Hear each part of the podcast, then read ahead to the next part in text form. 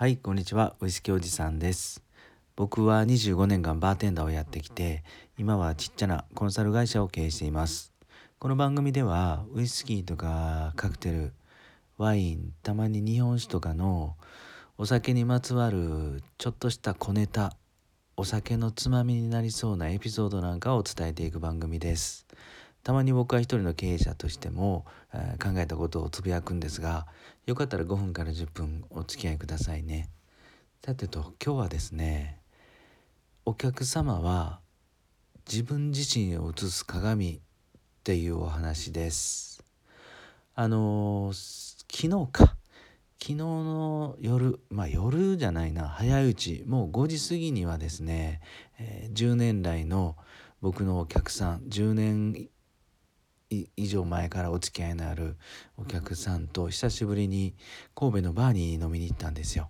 でこの神戸のバー僕はまだ行ったことがなかったんですがその10年来のお客さんがね、えー、常連さんだったんで、えー、一回行こうよって言われて昨日連れてってもらうことになりました。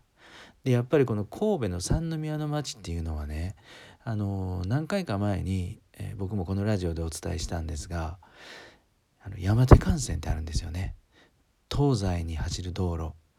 それを越えるか越えないかでにぎわいが全然違うんですよ。もちろん三宮の駅地下っていうのは山手幹線より下なので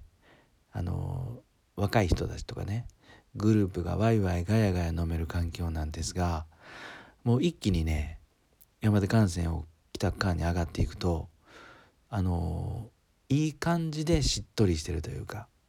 うん、大人な飲み屋街なんですね。飲み屋街というほどではないか。飲める通りがあるんですよ。でそこの北の坂っていうところとハンター坂っていうところの間あたりがね僕は本当に好きなところなんですが昨日連れて行ってもらったお店もねその間のそのブロックの中のお店だったんです。はい。でまあ本当に本当に良くて居心地も良くて。えー、っと感動しました。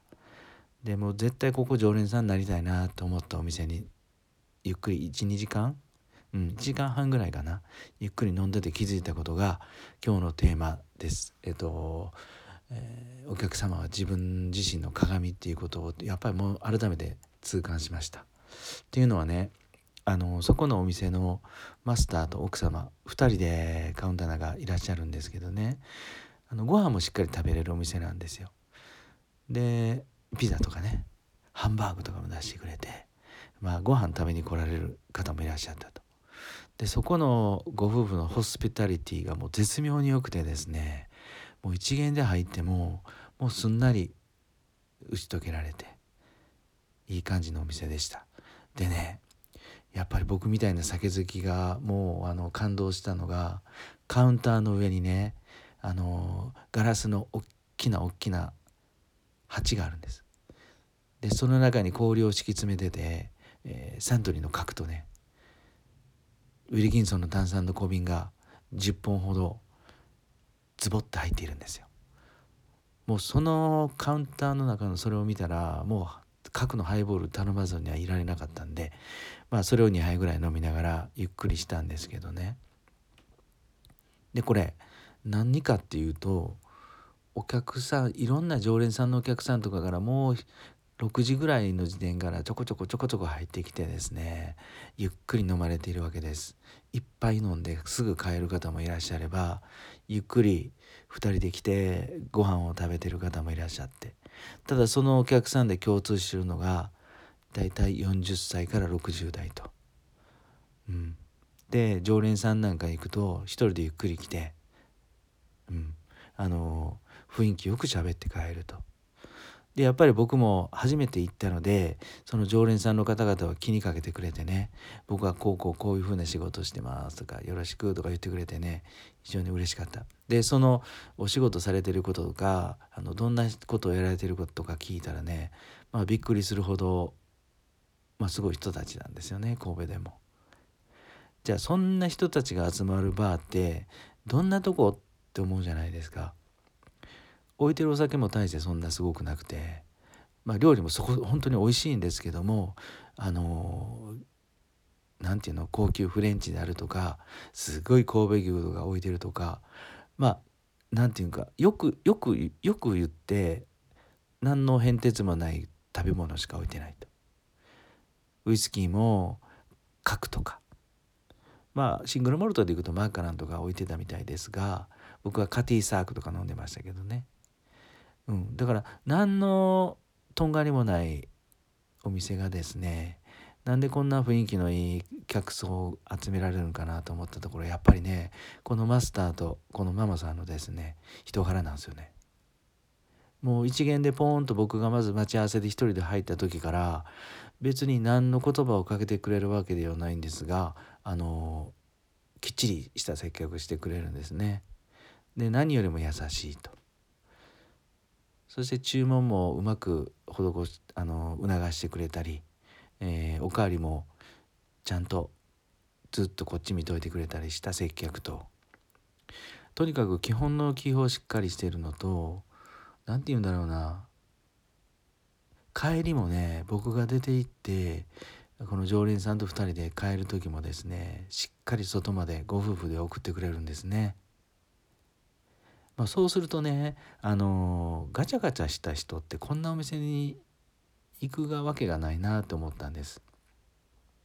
でコミュニティこういうバーのコミュニティっていうのはやっぱりマスターのあの人柄っていうかマスターにやっぱり似ているお客さんが来るなっていうのは僕も25年間バーにやってて思ったんですね。だいたい例えばこのマスターが40代であれば上下10年ぐらいの年齢差、えー、30代から50代ぐらいの年齢層が多いと。そして雰囲気もやっぱりマスターの何て言うかなキャラクターがにじみ出てるのでお客さんもそんな感じだと。なので今回この山手幹線の上のね素敵なバーはマスターとこのママさんの人柄がすごい優しくて仕事もきっちりする人たちだったのでお客さんもその場をわきまえてきっちりしてる人たちとそして年齢層も40代から60代の方が多かったなもうそうなるとねもうハイボールいっぱい100円200円300円高くても全然 OK なんですよねみんな多分。それよりも居心地のいい時間を提供してくれたらもうそれだけでありがとうっていう感じなんだと思います。はい。なので値段を50円30円下げて安売り競争に入る酒場とかよりもこういうお店のホスピタリティであるとか客層であるとかには本当感動しましたね。でこれ音声配信とか他のなんだろうインターネットのサロンとかのコミュニティもがっつり同じことなんじゃないかなって思いました。例えば僕が、まあ、最近本当にしてないんですけどねライブ配信をやるとあの、まあ、優しい方がたくさん来てくれると、うん、なので僕はなるべくそういうところも言葉遣いや全部わきまえて、えー、優しく采配もしてやることであのいいリスナーさんたちが居心地のいい場を求めてくるリスナーさんたちが集まるようになるんじゃないかなと思いました。一方でねあのライブを開いてまあ他の人の配信者さんの噂話だとかうん井戸端会議だとかそういうことばっかりやってるところはリスナーさんもそういう人が集まってくるんじゃないかな。結構、うんキスキスしたところがあるように思います。はい、これを踏まえて僕たちはこの音声配信の中でもねどういう場所を作っていくのかなって思うとですねあの非常に昨日行ったあの神戸の北側のバーはすごくすごく参考になりました。はい、なのでね、えー、お客様はリスナー様も含めて自分自身の鏡だということを痛感した夜でした。はい、今日もグダグダ配信になったんですが最後まで聞いてくださって、えー、いつもありがとうございます。それでは今日も素敵な夜をお迎えください。ではまた。